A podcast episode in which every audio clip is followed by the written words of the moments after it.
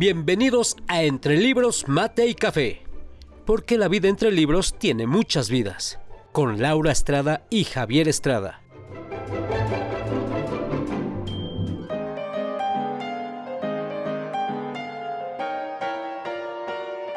Entre Libros, Mate y Café advierte que las opiniones vertidas en este podcast son de ávidos lectores a quienes les encanta compartir lo que leen.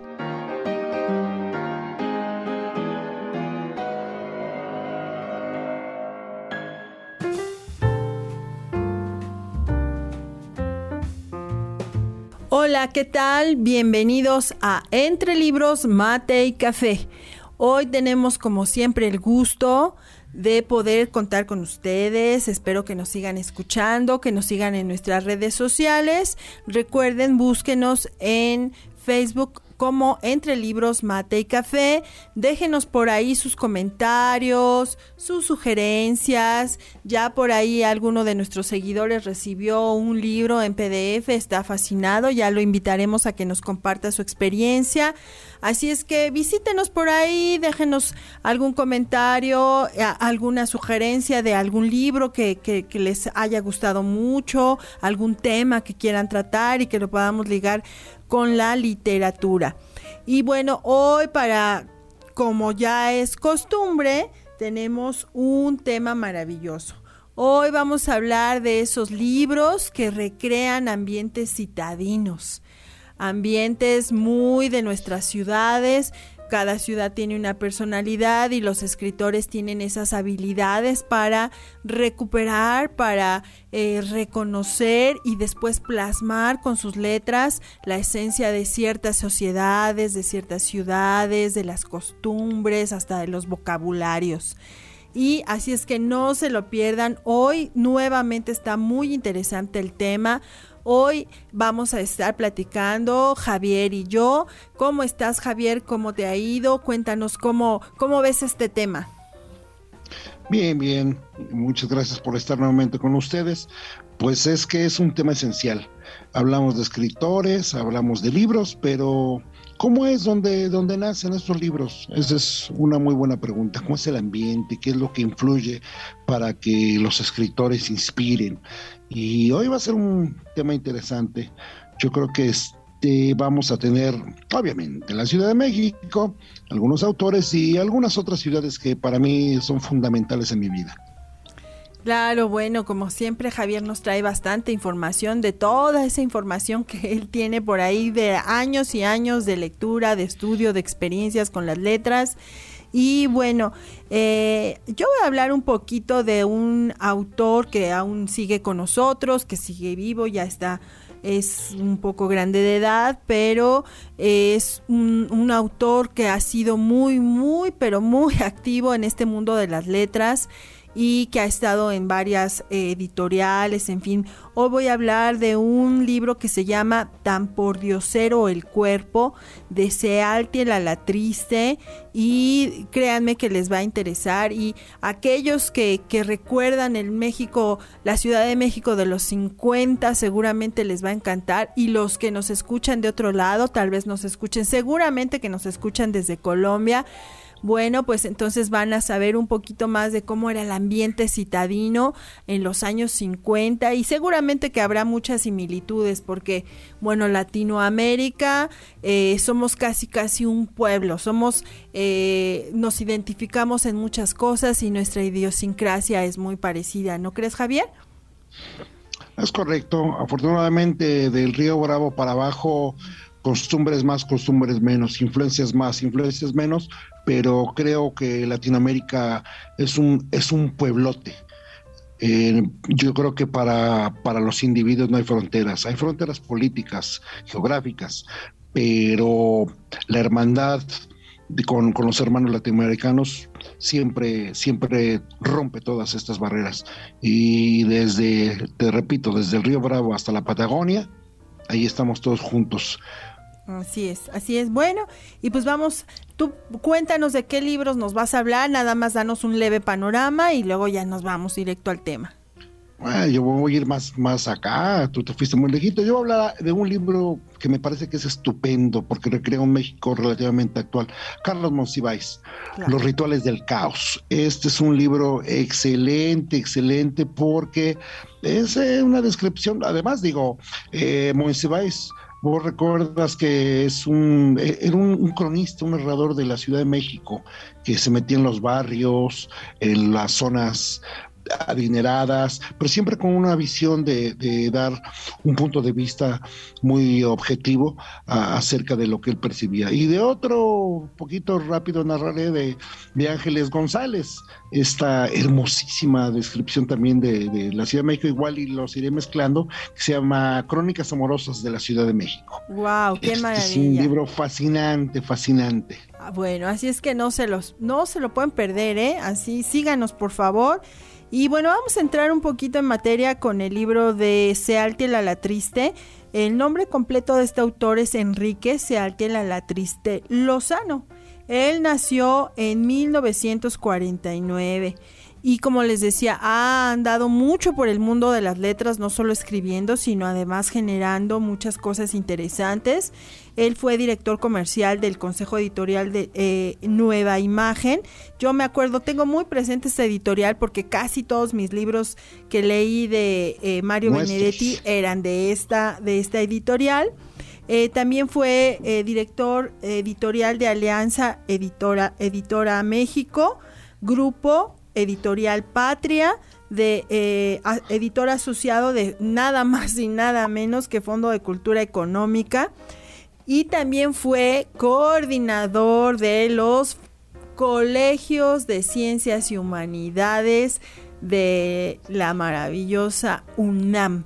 Que bueno, tanto Javier y yo pasamos por las aulas de los conocidos como CCHs. Y bueno, pues él anduvo por ahí eh, también fue diplomático y también este, ha colaborado con los periódicos La Jornada eh, y El Reforma. Él fue el tercer hijo de, dentro de su familia y también él estudió administración de empresas y letras españolas.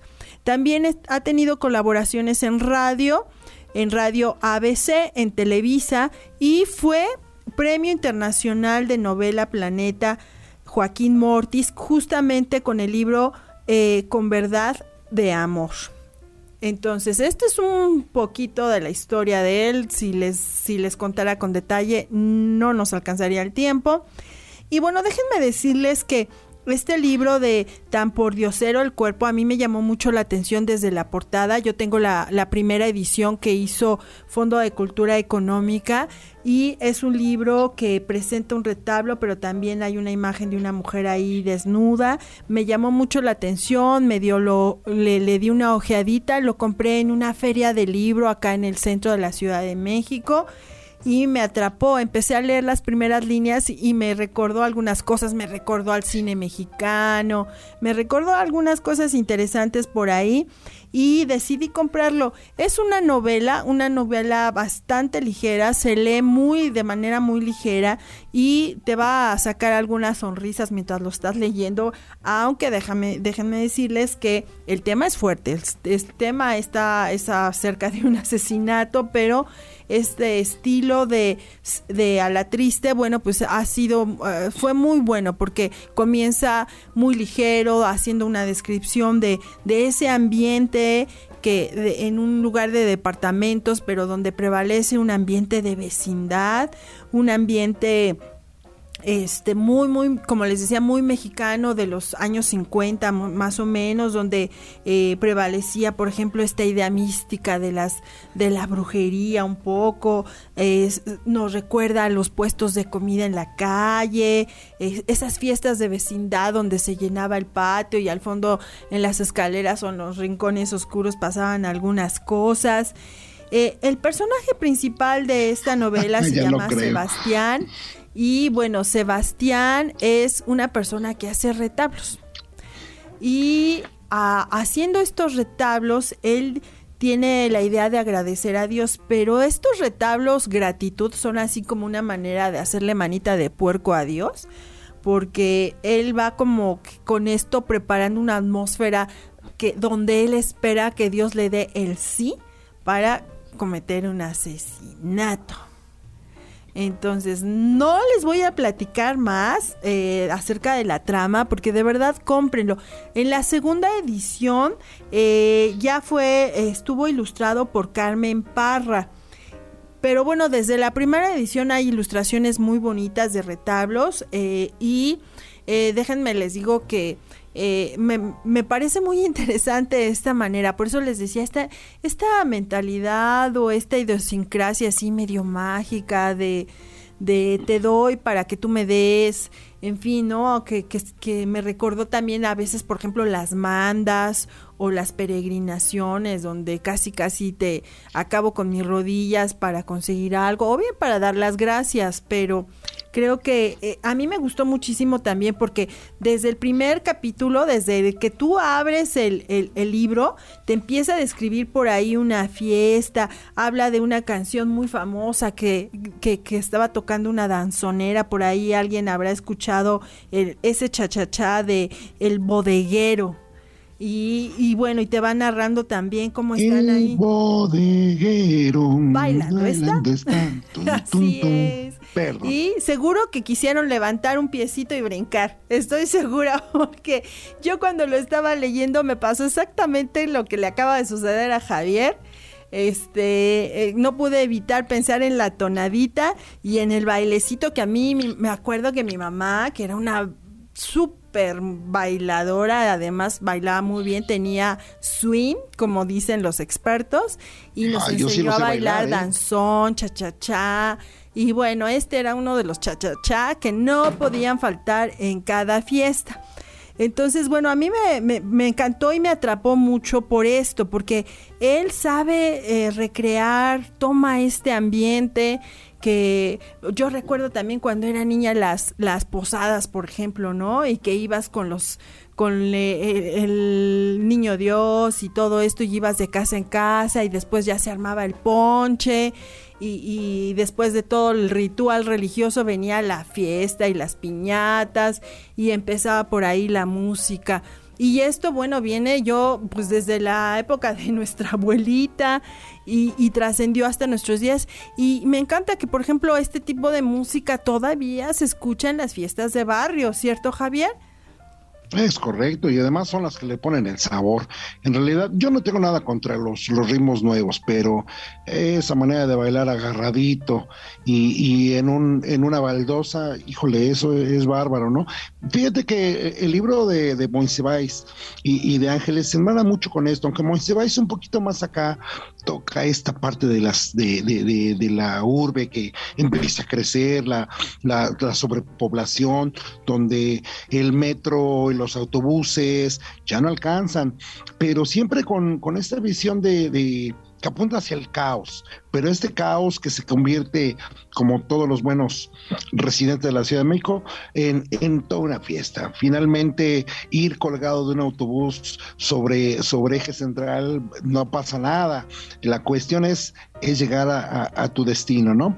Es esta trampa que te da en los sentidos, eh, las pasiones, circunstancias, los rituales, los rituales que hay en la calle, el mimo, en, las avenidas grandes, recién estuve por allá, este, este recorrido sobre las avenidas importantes, Reforma, el ángel que, que te conmemora el patriotismo, hacia rumbo a Chapultepec ves aquella aquel castillo de Chapultepec que, que eh, eh, donde está toda esa gran historia del México del siglo XIX eh, pases la Alameda que alguna vez hablaste en los diciembres qué bonita se pone y hoy por hoy por supuesto marcado todo en nuestro, nuestro excelentísimo Palacio de las Bellas Artes. Esa obra fantástica del arquitecto Adamo Boari en, ese eh, mármol blanco estupendo con los eh, una librería excelente eh, murales sigues por ahí hacia Tacuba está el café Tacuba que de, recién visita eh, te sigues todavía caminando por esas calles, de este lado está la, lo que era la casa de, de, Cortés y, y esta, estos nuevos comercios, estos nuevos merolicos inmiscuidos en, en, en, locales donde antes eran las, las casas de los, de los hacendados, de, de todas aquellas personas que, que gobernaban el México colonial y hasta llegar a nuestra gran catedral enmarcada en una belleza estupenda, aunque medio se está hundiendo el órgano, bueno, los órganos, eh, excelente, y por supuesto, por supuesto, el Templo Mayor, las excavaciones recientes, increíble, ese zócalo que se convierte de pronto en una gigantesca pista de, de, patinaje. Y como decías tú, le vas caminando y hay negocios y le caes a los libros. Y esa toda esa caminata, cada esa caminata, pues ya nada más te da gusto de llegar al a la casa de los azulejos a tomarte un cafecito, un postrecito para, para agarrar fuerza y seguirle caminando.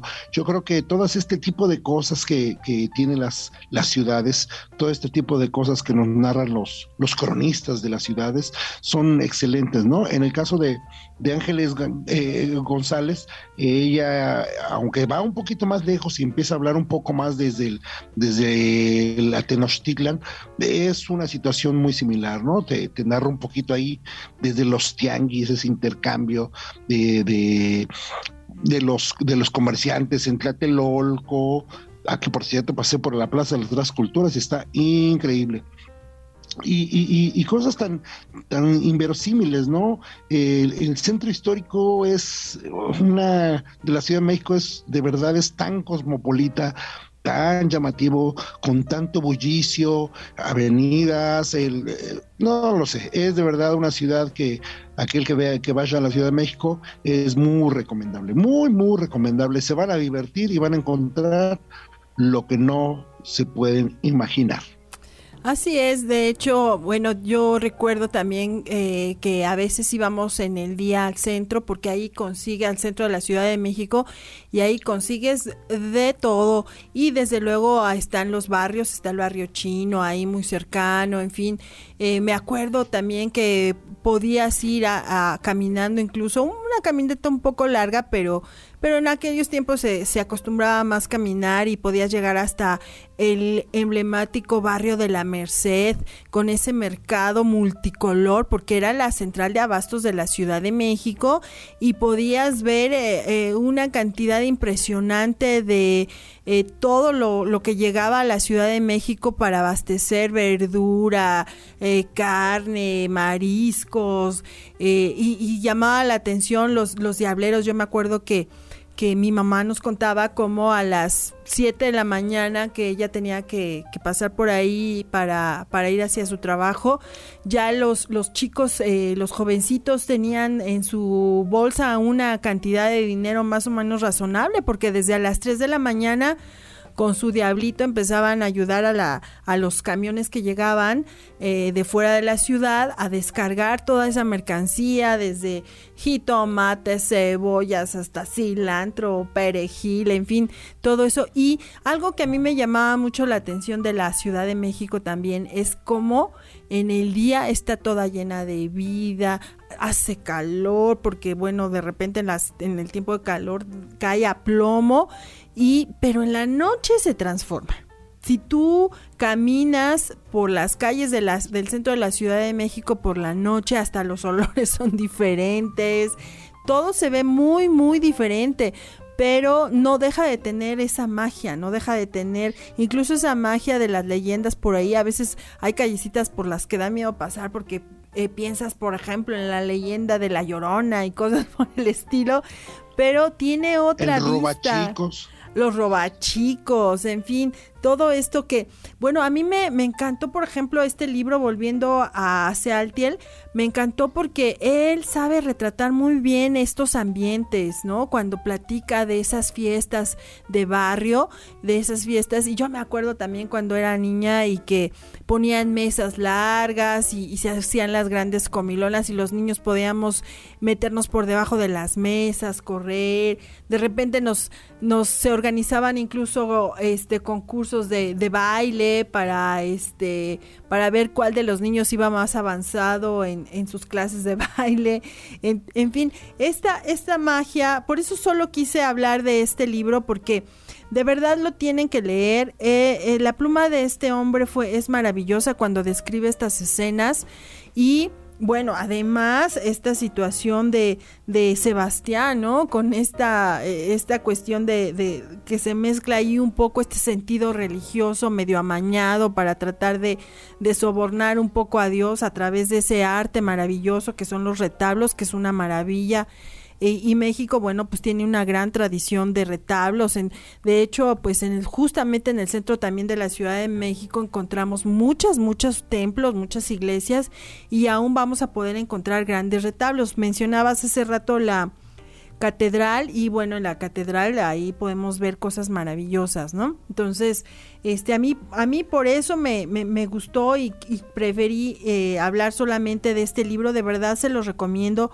Lo encuentran, lo encuentran todavía en físico y lo encuentran también de manera digital, no se lo pierdan porque la verdad es que es sumamente interesante. A mí me gusta mucho este, esta edición que tengo yo porque pues fue la primera edición que, que, que se hizo en Fondo de Cultura Económica.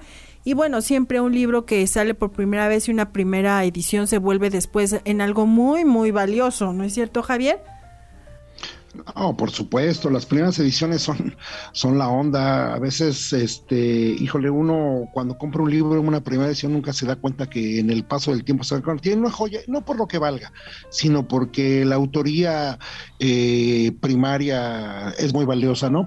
Y ahora que mencionas esto, estas ciudades que de día son una y de noche son otra, pero la misma, me acuerda mucho de un libro de Jean-Claude Gaudron que se llama Paris, Portrait de una ville y, me recuerda mucho París, París, esta ciudad luz, esta ciudad que tampoco duerme, que tampoco te deja respirar.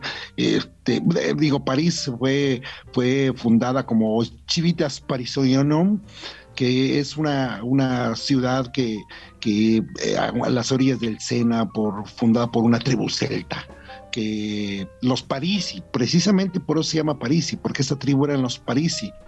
Y, esta ciudad luz, así como dice la Ciudad de México, llena de luz en la noche, por doquier respirando otras cosas, eh, París es una ciudad muy similar.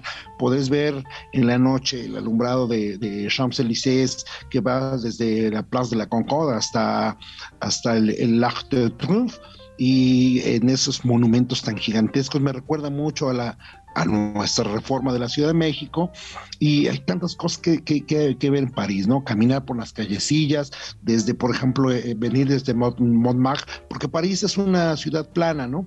Entonces la, montaña más alta pues, es Montmartre, eh, a un lado está eh, el Panteón y el famosísimo barrio latino. Y uno pensaría que es el barrio latino porque viven latinos, pero no. Lo que pasa es que en la época medieval eh, había muchos estudiantes por ahí y todos se comunicaban en latín, que esa es una maravilla, eso lo hacía eh, diferente siempre además con un clima tan benigno, siempre un poquito frío y medio lluvioso, pero caminas por todas las calles de París y, comes cosas tan sabrosas, el foie de gras, el bourgeon, los escargots, los famosísimos escargots, eh, un rocher monsieur, que es, bueno, es un sándwich de jamón con queso, finalmente, ¿no?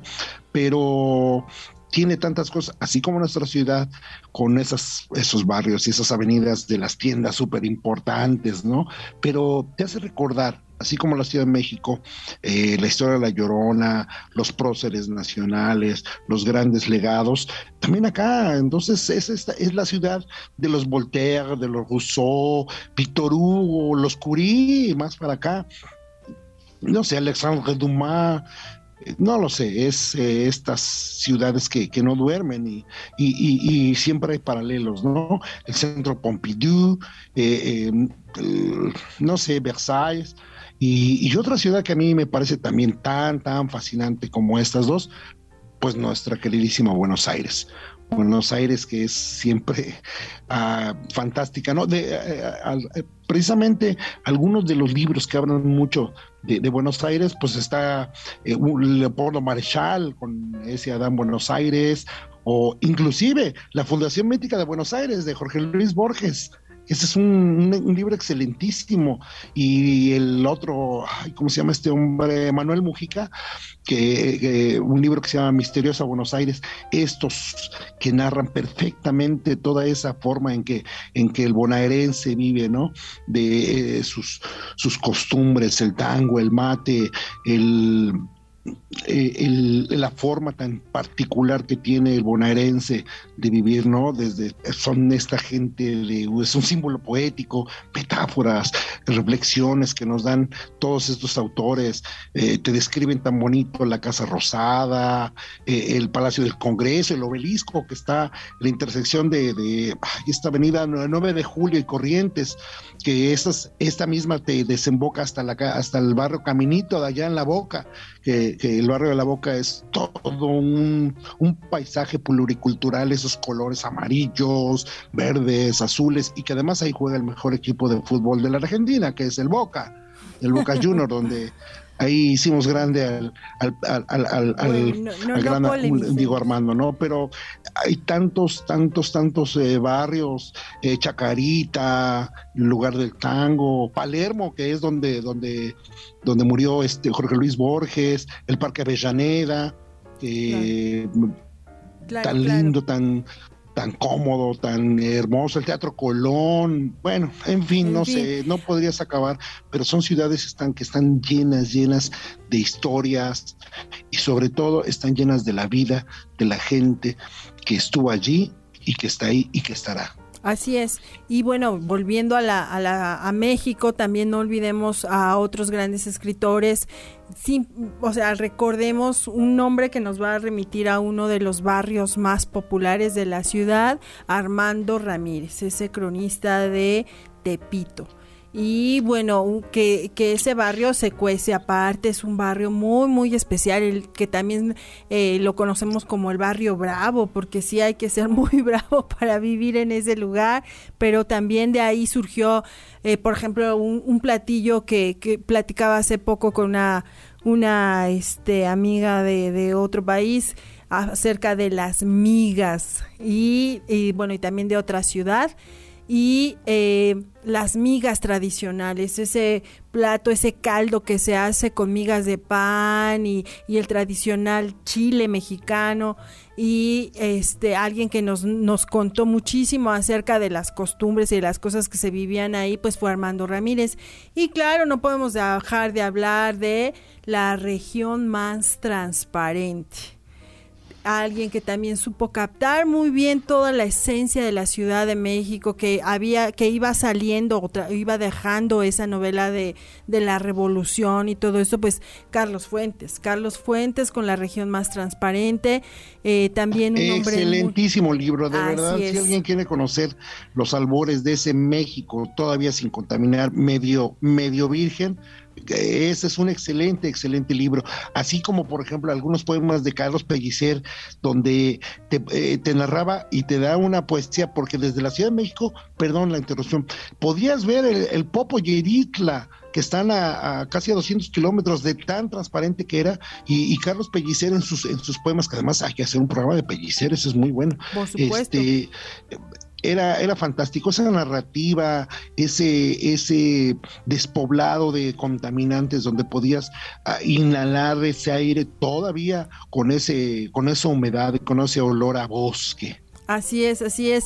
Sí, y una de las cosas fascinantes que tiene la ciudad, a pesar de que está así, cada vez va más hacia abajo porque se está hundiendo, pero tenemos el favor a veces en algunas temporadas de las lluvias muy fuertes y de los vientos que despejan un poco la atmósfera y desde algunos puntos de la ciudad se alcanzan todavía a ver esos hermosísimos volcanes que también tendremos que hablar de esa leyenda maravillosa, una historia de amor que se que surgió del imaginario de, de, las personas al ver la, la silueta de estos volcanes. Hay una historia de amor ahí detrás muy muy mexicana y también en algún momento tendremos que platicar de ella. La eh, versión de Nezahualcóyotl es excelente, quiero que sepas, y sí valdría la pena hacer un muy buen programa sobre los poetas del mundo azteca, ¿eh? Así es, claro, eso, es bárbaro. Y algunas cosas, ¿no? Torquemada, Madariaga. Bueno, perdón. Sí, sí, tenemos que hablar del rey poeta, que eh, la verdad es que igual, y, no solo de, de, su poesía, sino él, él como personaje fue alguien maravilloso, eh, amaba la naturaleza, hacía retiros espirituales. Yo la verdad cuando leí la biografía de Netzahualcoyot me, me quedé sorprendida y tendremos que hablar también de todo ese mundo y toda esa literatura. Y bueno, eh, estamos ya muy cerca de, de, terminar, pero este, cuéntanos, Javier, ¿tienes algo más para cerrar? No, no, no, nada más quería hacer esta analogía entre nuestra, la ciudad de nuestro país y esta par de ciudades que para mí son fantásticas, sin hacer al lado ninguna otra. Madrid con su glorieta de Cibeles y con su eh, Plaza de Toros tan fantástica y donde te recreas, pero cada, cada ciudad a lo que quiero llegar es que eh, siempre eh, vas a encontrar el espíritu de, de, la gente que lo funda, ¿no? Hoy por hoy, aquel México Tenochtitlan que hoy se, se, convierte en la poderosísima Ciudad de México, inmensa, gigantesca, vibrante. Y esto ocurre en cada lugar. En, en París pasa lo mismo. La gente va bien en sus devenires, siempre gozando de, de su, de, de, su ciudad. Buenos Aires, como lo mencionaba, Montevideo, eh, no lo sé, Madrid, eh, Londres, a lo mejor con culturas y visiones diferentes, pero todos apuntando a al orgullo que cada uno siente por su ciudad, por sus orígenes y, que lo lleva siempre en el alma, ¿no? Así es, así es, bueno, indudablemente. Y creo que eh, estas grandes ciudades marcan, marcan historia, marcan tradición, marcan a sus propios pobladores. Pero bueno, por hoy se nos ha terminado el tiempo. Les agradecemos por este, porque, porque nos ah. hayan acompañado durante este paseo citadino entre ciudad y letras y escritores y visiones de y cosmovisiones de cada lugar. Eh, te agradezco mucho, Javier, que eh, sigamos en estas charlas tan interesantes. Sé que siempre se nos viene el tiempo encima, pero bueno, eh, para eso espero que nos sigan escuchando y que tengamos muchísimos, muchísimos más episodios. siempre hay pues, tanto que hablar, tanto que decir. Pero bueno, muchísimas gracias. Y recuerden eh, búsquenos en, redes, en las redes sociales como Entre Libros, Mate y Café. Déjenos sus comentarios, sus sugerencias. Y no se olviden que la vida entre libros tiene mucho más vidas.